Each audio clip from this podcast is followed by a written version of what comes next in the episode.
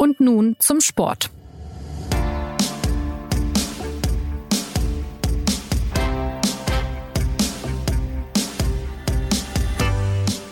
Herzlich willkommen zur neuen Folge des SZ Sport Podcasts. Heute über die erste sehr ereignisreiche Woche der US Open in New York, die mit der Disqualifikation von Titelfavorit Novak Djokovic endete, über das, was in der zweiten Hälfte des Grand Slams noch zu erwarten ist und überhaupt über die Turbulenzen des Tennissports der vergangenen Wochen in Zeiten der Coronavirus-Pandemie. Mein Name ist Anna Dreher und zugeschaltet aus Südkalifornien ist unser US-Korrespondent Jürgen Schmieder. Hallo Jürgen. Hallo Anna. Es ist viel passiert. Eine ungewöhnliche Woche bei den US Open ist zu Ende gegangen und eine weitere steht noch an bis zu den Finals. Dann am Samstag und Sonntag und äh, pünktlich zum Bergfest hat nun die Nummer eins der Männer Novak Djokovic ein draufgesetzt auf all das, was ohnehin schon passiert ist in letzter Zeit. Was war da los am Sonntag? Ja, der, der Novak Djokovic war gefrustet. Der hat drei Satzbälle vergeben. Dann ist er auf die Schulter gefallen. Dann hat er das Break kassiert zum 5 zu 6. Der war gefrustet. Und dann hat er gemacht, was jeder Tennisspieler macht, wenn er einen Ball in der Hand hat. Der schießt ihn weg. Ähm, das Problem war, dass er, glaube ich, bei den 100.000 Quadratmetern, die er im Arthur Ashe hätte treffen können, äh, genau ja. den, den Punkt trifft, wo der Hals einer Linienrichterin war. Die fällt um, fällt zu Boden, ist verletzt und, und Djokovic wird regelkonform disqualifiziert. Er hat ja äh, lange diskutiert danach. Du hast gerade schon gesagt, es war halt einfach die, die Reaktion aus der, aus der Emotion heraus. Er hätte natürlich irgendwie dann auch schnell schalten können und den Ball einfach ins, ins, in die Zuschauerränge schießen können oder wo auch immer. Er wollte jedenfalls eine mildere Strafe, äh, Punktabzug, Satzverlust, irgendwie sowas, weil er gemeint hat, naja, äh, sie muss ja noch nicht mal ins Krankenhaus und dafür wollte mich jetzt disqualifizieren zu Recht wollte ich fragen, aber du hast gerade schon gesagt, regelkonform ist es, äh, dass er disqualifiziert wird. Aber insgesamt, wie, wie ist denn dieses Verhalten? Was zeigt es auch von ihm? Und, und ja, dieser ganze Fall, es ist ja noch nicht so oft vorgekommen, dass ein Profi beim Grand Slam disqualifiziert wird. Das ist richtig. Also ich habe schon gesagt, ich glaube, die, die, den Moment, den Djokovic erlebt hat, kennt jeder, der schon mal Tennis gespielt hat ähm, und jeder von uns hat schon mal einen Ball irgendwo aufs Feld geprügelt. Also bei uns, wir spielen halt nicht in Stadien. Ähm, aber man muss halt schon sagen, bei Djokovic ist es nicht zum ersten Mal, dass es passiert. Also er hat äh, bei der French Open mal einen Schläger äh, in Richtung Linienrichter geworfen, äh, der ist ausgewichen. Also wenn der ein bisschen schlechter reagiert, wäre schon mal passiert. Er hat immer wieder mal Bälle rumgeschossen. Ähm, also er, er, er hat schon irgendwie drauf angelegt, dass es mal passiert. Ähm, aber ja. wie gesagt, also wenn der den Ball auf die Tribüne schießt, da sitzt eh keiner grad. Ja, dann, dann, dann passiert nichts. Dann bist du gefrustet, kriegst vielleicht eine Verwarnung. Also es ist halt, Schuld ist er letztlich selber, ähm, auch wenn natürlich sehr, sehr viel Pech dabei war, wie es passiert ist. Und es reiht sich in, in eine ja, Serie von Auffälligkeiten von Djokovic an in diesem Jahr. Ähm, er hat ja mitten in der Coronavirus-Pandemie eine Turnierserie in Südosteuropa organisiert, die Adria Tour, wo dann blöderweise er, seine Frau und auch andere Profis positiv auf Corona getestet wurden. Und äh, jetzt hat er zu Beginn der US Open die Spielervereinigung PTAP gegründet, was für viel Unmut sorgte, denn es gibt ja bereits eine was will er mit all dem bezwecken? Man hat so ein bisschen das Gefühl, er macht da ja biegen und brechen sein Ding und ohne Rücksicht auf egal was für Konsequenzen es hat so schaut's gerade aus, ja. Und es ist tatsächlich spannend, weil 2020 hätte das Jahr von Djokovic werden können. Also man muss sich mal überlegen, ohne Corona, der beginnt die Saison mit 23-0. Äh, wir wären nach Indian Wells und dann nach Miami gegangen. Also vielleicht wäre der nach nach diesen beiden Turnieren bei 45-0 gestanden oder, oder äh, weiß nicht wie viel. Plus, wenn er sich ein bisschen cleverer angestellt hätte mit dieser Gründung, ähm, ohne Corona hätte er vielleicht noch mehr Spieler äh, mal besuchen können, hätte er mehr auf seine Seite bekommen. Ähm, ohne Corona hätte ich gesagt, das wäre das Jahr von Djokovic geworden. So, jetzt kommt Corona. Ja. Er gewinnt nicht so viel Turniere, wie er gewinnen wollte. Er kann die Spieler nicht treffen auf diesen Turnieren, wo man hinter den Kulissen vielleicht mal was ausmachen kann, wo man mit denen reden kann und sagen kann, du, ich will eine Vereinigung gründen. Ähm, dann kommt diese Adria-Tour. ähm, diese unsägliche. Äh, er blamiert sich da, will aber keine Verantwortung übernehmen. Also das ist so ein bisschen das Problem von Djokovic, wenn er einen Fehler macht, er übernimmt halt keine Verantwortung. Ähm, er sagt nicht, ja. die Adria-Tour war ein Fehler ähm, würde ich nicht wieder machen. Stattdessen sagt er im Gespräch mit der New York Times, ich würde alles genauso wieder machen. Ähm, ich habe nichts falsch gemacht. Und dann sagt okay, irgendwann, heute ist er nach der Disqualifikation, geht er nicht zur Presse, keine Pressekonferenz, keine Termine, er fährt einfach weg und sein Statement ist ein äh, Instagram-Eintrag aus dem Satzbaukasten für, für Sportkrisenmanagement, glaube ich. Also ja. Ähm, ja. wieder, er übernimmt wieder keine Verantwortung und, und das ist, glaube ich, sein Problem. Fehler darf jeder Mensch machen, aber da musste ich halt hinstellen und sagen, okay, ich habe heute Mist gebaut. Und, und das reiht sich so 2020, ist das so der rote Faden, der sich durchs Jahr von Djokovic zieht und deswegen das Jahr, das das Beste seiner Karriere hätte werden können, auch mit der meisten Macht im Spielerrat, wird zum vielleicht schlechtesten seiner Karriere. Wieso wollte er denn überhaupt diese Spielevereinigung gründen? Ähm, Rafael Nadal hat ja zum Beispiel sehr deutlich geschrieben, es ist Zeit für Eintracht und nicht für Abspaltung. Mei, es ist, ist heikel. Also eigentlich musst du sagen, in keinem anderen Sport haben, haben Spieler so viel Mitspracherecht wie beim Tennis. Also man muss mal überlegen, ähm, im Gegensatz zum, zum Fußballspieler, der Angestellter vom Verein ist, wo der am Wochenende spielt, äh, wann er trainiert und so weiter. Also kaum ein Sportler genießt mehr Freiheiten als, als ein Tennisspieler. Ähm, ja. Und trotzdem ist es ihnen irgendwie nicht genug. Also die wollen noch mehr mitreden, die wollen ähm, schauen, wie Preisgelder verteilt werden, dass es eine Pension gibt, dass, dass gerade die sagen wir, Spieler auf Weltranglistenplatz 100, ähm, muss man sich überlegen, die verdienen gerade so viel, dass es reicht.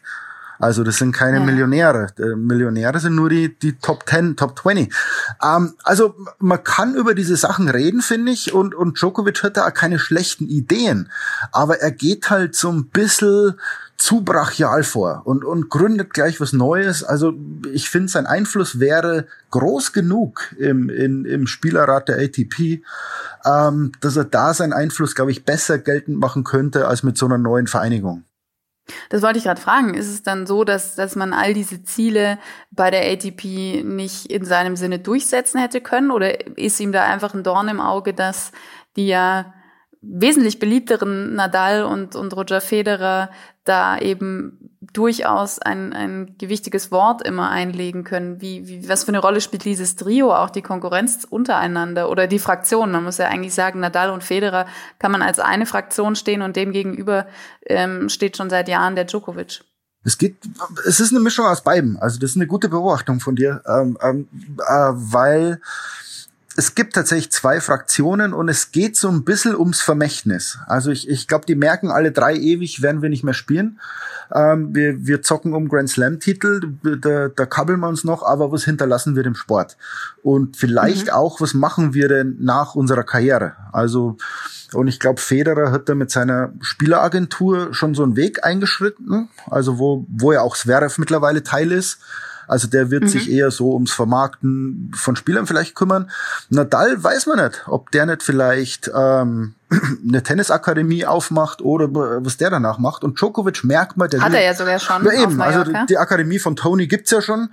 Ähm, und, und ob er da tätig wird. Und, und bei Djokovic merkst du, der will in die Politik. Also der, der will was zu sagen haben im Tennis. Und als Nummer eins mhm. ähm, hast du viel Einfluss, aber wenn jetzt der Joker sagt, ich, ich höre in drei, vier Jahren auf, äh, wie wird er danach Einfluss nehmen? Naja, als Präsident der Spielervereinigung. Also ich glaube, Djokovic ist von allen dreien der politischste und, und den Einfluss macht er gerade geltend. Und glaubst du, das äh, wird jetzt noch ja, zu einer Erfolgsgeschichte nach diesem doch sehr holprigen und turbulenten Start? Ähm, oder ist das in, keine Ahnung, ein, zwei Jahren schon wieder Geschichte, weil man, weil man doch eben nicht so einfach ähm, ein, eine neue Vereinigung gründen kann, wenn es schon eine gibt, die sich um all die Belange kümmert? Das ist die große Frage. Also er hat irgendwie mehr als 100 Unterschriften gesammelt. Er, er will die 500 äh, Besten im Einzel auf seine Seite kriegen. Also wie gesagt, wenn wenn er da politisch aktiv ist und wenn er die Leute trifft und und wenn er wenn er Stimmen sammelt, also die die sammelt man natürlich am besten, wenn man sagt, es gibt mehr Geld für die äh, Spieler von 200 bis 500, dann hast du ganz schnell 300 Unterschriften von denen. Ja. Äh, naja, so, so, so ist das Vorgehen. Also deswegen sage ich, ein Fehler hat er gemacht, er hat nur Männer angesprochen. Also das ist natürlich ähm, der größte Fehler, den er machen kann. Hätte er von Anfang an mit Serena kooperiert, vielleicht mit Naomi Osaka, äh, Sloane Stevens, die ja sehr politisch ist, wenn du dann sagst, lass uns was gründen, Männer und Frauen, lass uns dieses ATP, WTA, lass uns das wegmachen, lass uns zusammenarbeiten, äh, dann, dann hätte er Erfolg gehabt, aber er zog sich ja schon den Zorn aller Frauen auf sich, weil die sagen, naja, also wenn du was Neues gründest, nimm uns doch mit. Also er hat, so politisch er ist, er hat da politisch ein paar Fehler gemacht. Ich wollte gerade sagen, er hat ja im Prinzip, äh, du hast es jetzt schon umschrieben, ein einen Fehler gemacht, diese historische Chance zu nutzen. Denn wenn, wenn man sagt, man macht jetzt was neu, was macht was anderes, äh, was, was kommt einem als erstes im Blick? Eben, wie du gesagt hast, es gibt die WTA für die Frauen, es gibt die ATP für die Männer. Ähm, eine Vereinigung wäre das, das wahre Statement im Kampf um Gleichberechtigung gewesen, der ja im Tennis, äh, muss man sagen, auch schon vorangeschrittener ist als in manch anderer Sportart. Und so wirkt es eben einfach wie eine Spaltung. Ähm, das, ich, ich finde es aber schwer nachzuvollziehen, was ihn dann so, so reitet und wie dann offensichtlich nicht weit genug nachgedacht wurde oder eben ganz bewusst die Entscheidung so getroffen worden ist. Du hast die Frage schon beantwortet. Also ich glaube, er, er hat nicht, er hat nicht nachgedacht. Ähm, die Ideen, die er hat, wie gesagt, die sind gar nicht mal so schlecht. Aber wenn du dann sagst, jetzt gab's eine Corona-Pause, ihr hättet doch jetzt Zeit, ihr hättet doch jetzt Zoom-Calls machen können, ihr hättet euch doch wirklich sechs Monate lang unterhalten können und das planen können. Red doch mit den mit den mächtigen Frauen ähm, im, im Circuit, also mit Serena, mit Osaka, mit Andrescu vielleicht sogar, ähm, dass du die alle kriegst ähm, und da hat er einfach einen riesen politischen Fehler gemacht. Und wie du sagst, ich verstehe nicht warum, weil es wäre so einfach gewesen, die ins Boot zu nehmen. Djokovic liefert auch direkt die Überleitung zum nächsten Thema, nämlich Sport, Großveranstaltungen in Zeiten der Pandemie. Es ist alles anders in diesem Jahr, nicht nur im Tennis. Ähm, aber der US-Tennisverband USTA hat eben versucht, trotz dieser Weltlage ein bisschen Normalität zu ermöglichen äh, im Rahmen der Möglichkeiten. Er hat äh, alle Spieler in einer Blase unterbringen wollen, um die Ansteckungsgefahr möglichst gering zu halten. Also zum Beispiel auch nur eine Begleitperson pro Spieler eigentlich. Aber natürlich gab es Ausnahmen für zum Beispiel Serena Williams bei den Frauen und eben bei Djokovic. Und natürlich sage ich jetzt leider, gab es dann in dem Franzosen Benoit Paire trotz Abschattung auch einen Positivfall bei dem Coronavirus-Test.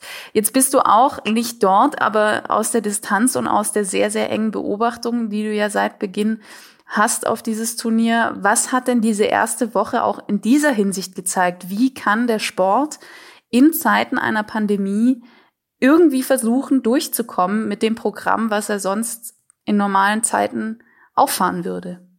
Ich glaube, das ist das Problem. Ich glaube, du kannst dieses Programm nicht fahren, das es gab. Also ich glaube, der, der große Fehler, den sie bei den US Open gemacht haben, ist, das Turnier von Cincinnati in die Woche vor den US Open zu legen und in New York stattfinden zu lassen.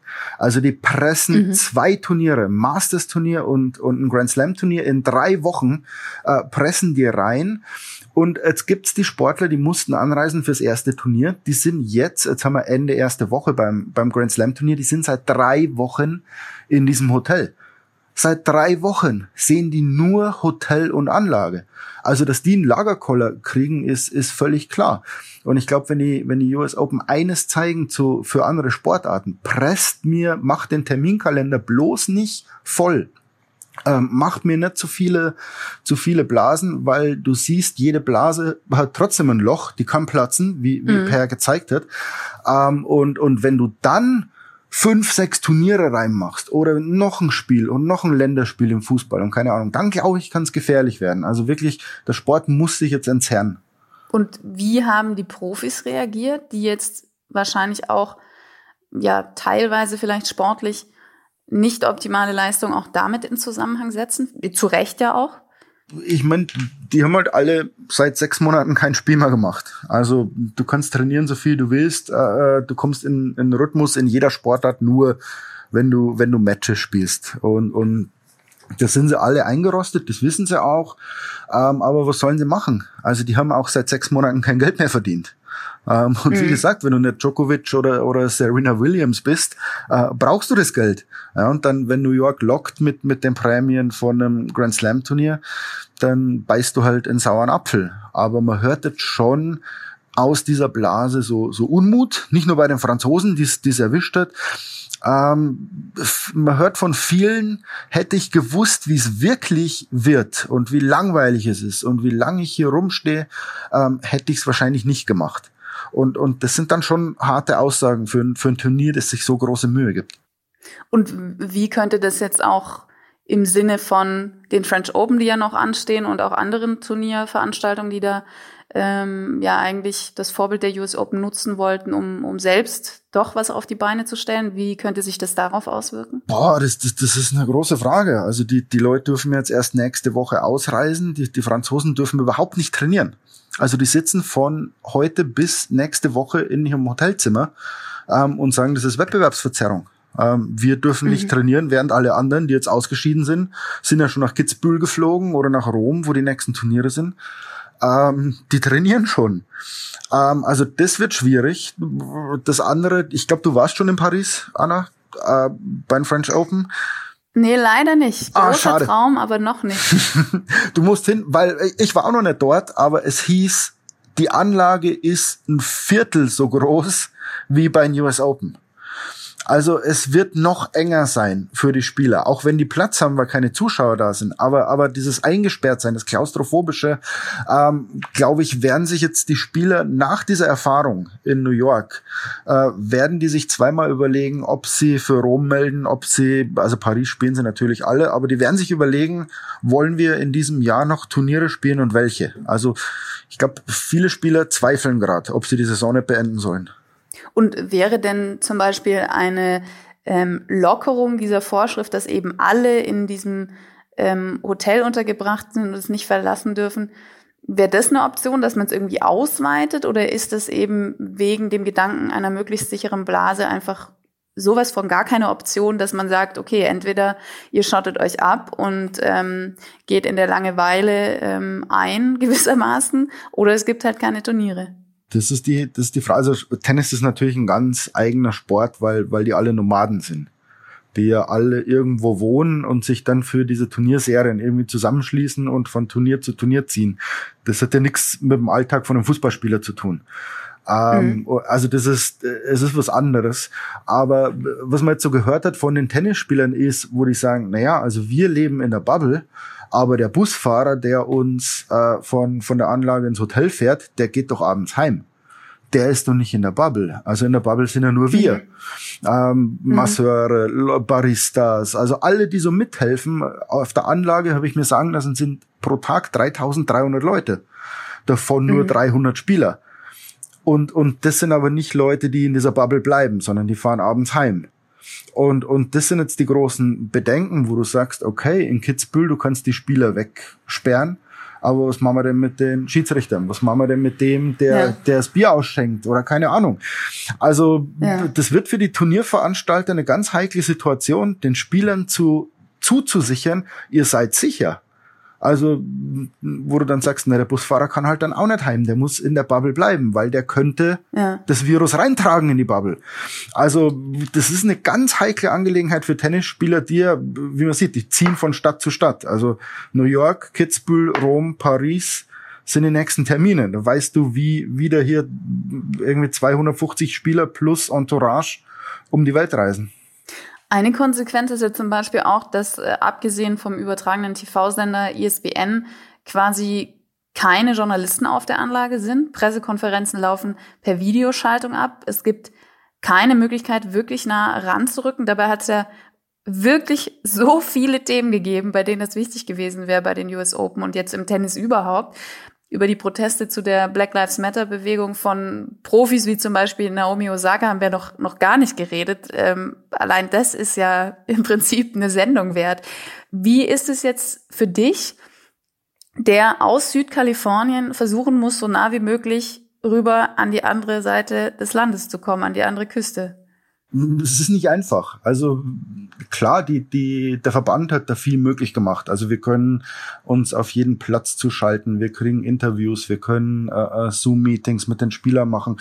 Also das ist schon in Ordnung. Aber äh, es ist in Ordnung, aber nicht mehr als das, weil, weil du fährst ja zu so einem Turnier, um auch mal so hinter die Kulissen zu blicken, um vielleicht mal, äh, wie du sagst, mit, mit dem Balljungen zu reden und zu sagen, du, wie, wie erlebst du denn Stan Wawrinka? Ja, also die Balljungen zum Beispiel, Wawrinka ist der beliebteste beim Balljungen, weil der freundlich ist. Und das finde ich ja. ist so eine süße Geschichte, die man dann rausfindet, aber die findest du halt nur raus, wenn du vor Ort bist. Und, und so ist es bei Skandalen natürlich auch. Also was würde dich jetzt als Journalist darum geben, in dieser Bubble zu sein, um mit den französischen und belgischen äh, äh, Spielern über Corona zu reden. Also das wäre super spannend und, und das ist schade. Ähm, und man denkt sich dann, wenn pro Tag 3300 Leute sowieso auf der Anlage sind, hätte man dann nicht auch 30, 40 Journalisten zulassen können. Ähm, mhm. Also es, es wirkt so ein bisschen, als wäre es ähm, ein willkommener Grund, nicht zu viel kritischen Journalismus zuzulassen. Also so wirkt schon. Und den Eindruck hattest du jetzt, obwohl die US Open gerade in der, in der ähm, Bewegung, die ich angesprochen habe, Black Lives Matter, ja selbst ein politisches Signal auch gesendet haben. Ja, aber das ist ja ein Signal, bei dem sie auch sehr gut wegkommen. Also mhm. äh, wenn du sagst, der Tennissport setzt sich ein gegen Rassismus, also das ist eine gute Botschaft. Und, und da wollen die schon, dass, dass das in die Welt getragen wird. Also ich glaube, es ist so wie bei allen Sportverbänden, ob das IOC, äh, FIFA oder, oder was weiß ich ist, äh, wenn es gute Berichterstattung gibt, will man natürlich, dass so viel wie möglich dabei sind und dass so viel wie möglich berichten und so viel wie möglich Sendungen gemacht werden. Ähm, aber wenn es heikel wird, dann ist man froh, wenn niemand darüber berichtet. Und, und ich glaube schon, dass die wussten, dass dieses Turnier heikel sein kann ähm, wie man ja. jetzt gesehen hat. Also du hattest Corona-Fälle, du hattest eine, das Gründen einer Spielervereinigung, du hattest eine Disqualifikation von, von Djokovic. Also das sind Momente, wo du einen Journalisten vor Ort haben willst, äh, dem du vertraust. Und, und ich glaube, die wussten, dass es heikel wird. Und dann versuchst du halt die Berichterstattung so gering wie möglich zu machen. Also das ist nicht verboten. Also ist ja, ja. klar. Also Apple macht Werbung für sich ähm, und will auch nicht, dass Leute negativ über das Unternehmen berichten. Also das ist völlig in Ordnung, was die machen, aber es ist halt nicht gut für den Sport, finde ich. Apropos, es ist so viel passiert neben dem Platz in diesem Jahr bei News Open, äh, wie wir gerade gesagt haben, auch mit sehr wichtigen politischen Signalen von Spielern auch und einer klaren Haltung von Sportlern, was ich persönlich ja immer sehr begrüße. Ähm, um das wenigstens noch kurz anzusprechen, wie, wie ist dieser Grand Slam denn sportlich zu bewerten? Mal von vornherein, wie viel Wert hat ein Titel jetzt bei den US Open, wenn viele der Besten überhaupt nicht dort sind? Boah, das ist eine schwierige Frage, aber, aber Mai, früher sind die Leute nicht zu den Australian Open gefahren, weil ihnen die Reise zu beschwerlich war. Also es gab immer Gründe, es gibt immer Verletzte, es gibt immer Leute, die absagen. Ähm, auch wenn man jetzt fordert, man müsste ein Sternchen ranmachen an den Titel, weil bei den Frauen sechs Top-Ten-Spielerinnen fehlen, bei, bei den Männern äh, Nadal und Federer. Aber auf der anderen Seite muss sagen, irgendwann werden Nadal und Federer mal aufhören. Und, und dass Federer verletzt ist, mei, das passiert. Also deswegen, ich glaube, in zehn Jahren wird keiner mehr drüber reden. Und, und wenn sie drüber reden, äh, vielleicht sogar umgekehrt drüber reden und sagen, schau mal, ähm, der Typ hat während der Coronavirus-Pandemie die US Open gewonnen. Der war mental so stark, dass er die zwei Wochen durchgehalten hat. Also ja. es kann schon sein, dass das auch positiv äh, bewertet wird. Deswegen pff, Grand Slam-Titel ist ein Grand Slam-Titel. Aber ist das Thema unter den Spielern gewesen oder gar nicht? Wir haben es zum Thema gemacht. Also ich glaube, wir, wir, schon, naja, wir Journalisten haben die Spieler immer gefragt und dann mussten die Spieler eine Haltung dazu entwickeln. Ja? Und, und, naja, was, was sollen sie sagen? Und, und die, die da sind, sagen, also klar, es ist ein, ein Grand Slam, ich verdiene mein Geld, ich krieg meine Weltranglistenpunkte und es ist ein, am Schluss steht auf meinem, auf dem Pokal mein Name. Also pff, deswegen wir haben die Spieler darauf angesprochen und sie haben geantwortet. Aber ich glaube, die Antworten waren zu 100 Prozent, nein, das ist ein vollwertiges Turnier. Ja gut, man würde sich ja auch ins eigene Fleisch schneiden, wenn man sagen würde, ja, oh, eigentlich ist das nur der, die Hälfte wert, wenn ich hier gewinne. Ähm, bei den Männern war Novak Djokovic der große Favorit auf den Titel. Die größten Konkurrenten von ihm, Roger Federer und Rafael Nadal, sind eben aus Bedenken vor der Pandemie nicht nach New York gereist. Ähm, was glaubst du denn, wäre jetzt diese Lücke, nachdem jetzt sowohl Djokovic als auch Federer und Nadal ausscheiden, ähm, am Ende das Finale zu gewinnen? Wer kann die Lücke am ehesten nutzen? Vielleicht sogar Alexander Zverev, der der einzig verbliebene Deutsche noch ist im Turnier? Ich, ich glaube ja. Also man, man hat bei Zverev gerade, als er bei diesem Vorbereitungsturnier gegen Murray äh, wieder einen Vorsprung hergeschenkt hat, hat man so gezweifelt und jetzt schlägt er bei den US Open auf. Also viel besser geht's nicht. Ich glaube, der hat 80 Prozent erste Aufschläge im Feld und um 80 Prozent dieser Punkte gewinnt er. Also wer, wer soll denn breaken? Ähm, er hat da so ein bisschen Variation in sein Spiel gekriegt. Ähm, die Volleys sind besser. Er traut sich ans Netz. Jetzt, also ich hätte gesagt, keiner außer Djokovic kann, kann gewinnen, aber jetzt ist Djokovic weg und, und das sagt man jetzt, Zverev, so wie er spielt, unbedingt. Ähm, die nächsten zwei sind natürlich Dominik Thiem, äh, der schon drei ja. Grand Slam Finals war. Und, und der ist, glaube ich, fällig für einen Titel. Und, und der ist der beweglichste, der ist, glaube ich, auch der fitteste. Also der kommt mit den Bedingungen, wenn es heiß ist, wenn es schwül ist, kommt der, kommt der richtig gut zurecht. Und der dritte ist Medvedev. Ähm, Im Finale letztes Jahr dann knapp und unglücklich gegen Nadal, Wahnsinns Comeback, trotzdem verloren. Ähm, der spielt hier eine Kugel, also ich glaube, der schiebt die ruhigste Kugel, die man bei den US Open machen kann. Der hat, der gewinnt jedes Spiel ganz locker, wurde aber auch noch nicht gefordert. Also ich glaube, der, der, der Titel wird unter diesen dreien ausgemacht. Das ist ja dann eigentlich, also je nachdem, welche Position man hat, ob man sagt, man, man ist besonders dafür, dass eine ähm, historische Serie fortgesetzt wird oder ob man sagt, man, man hat eigentlich ganz gern ein bisschen Bewegung. Aber wenn man jetzt ähm, zu letzterer Fraktion gehört, dann sind die US Open dieses Jahr ein, ein wahres Freudenfeuerwerk, kann man sagen, weil man so viele ähm, Optionen jetzt hat, wer den Titel gewinnen könnte und, und damit mal aus der Reihe tanzt, aus dem Muster der vergangenen Jahre. Jein.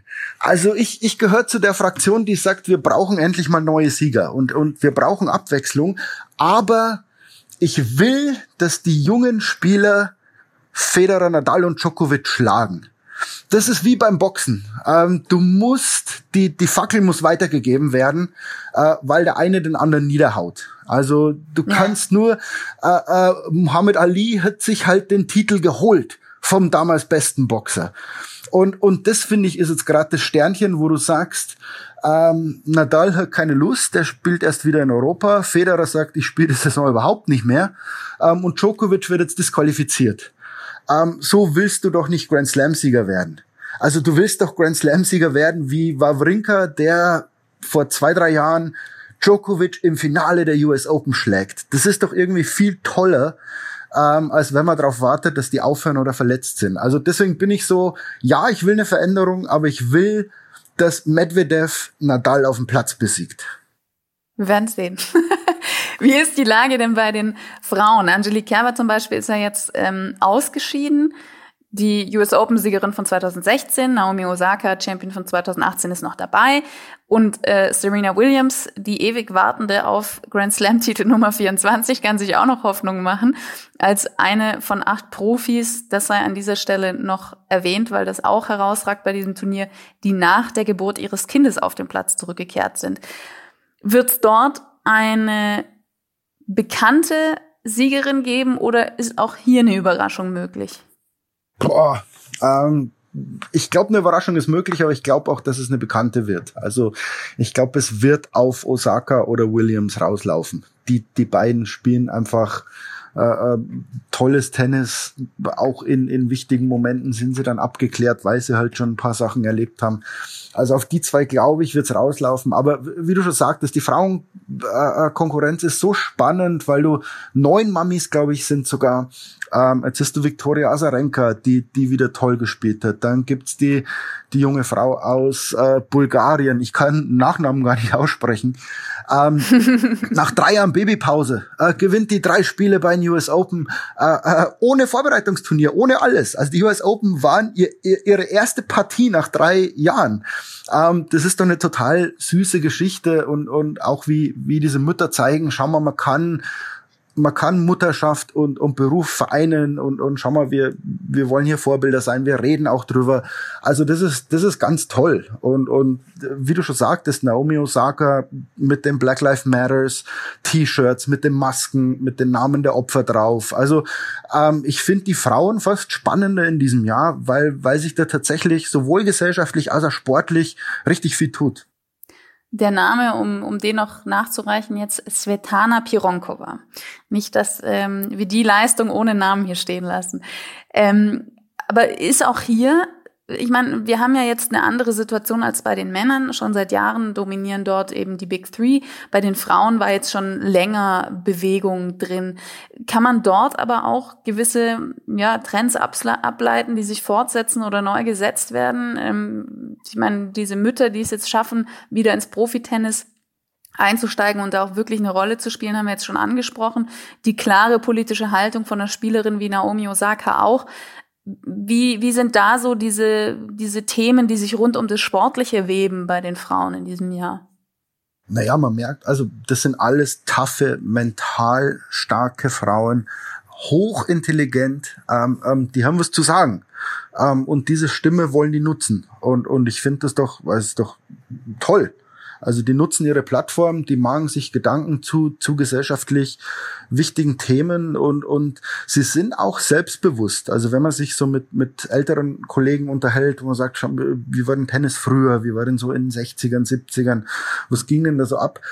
Ähm, merkt man jetzt, das sind selbstbewusste junge Frauen und, und, und das ist toll. Die lassen sich nichts mehr gefallen oder, oder nichts mehr einreden, die, die stehen ein für, für ihre Werte.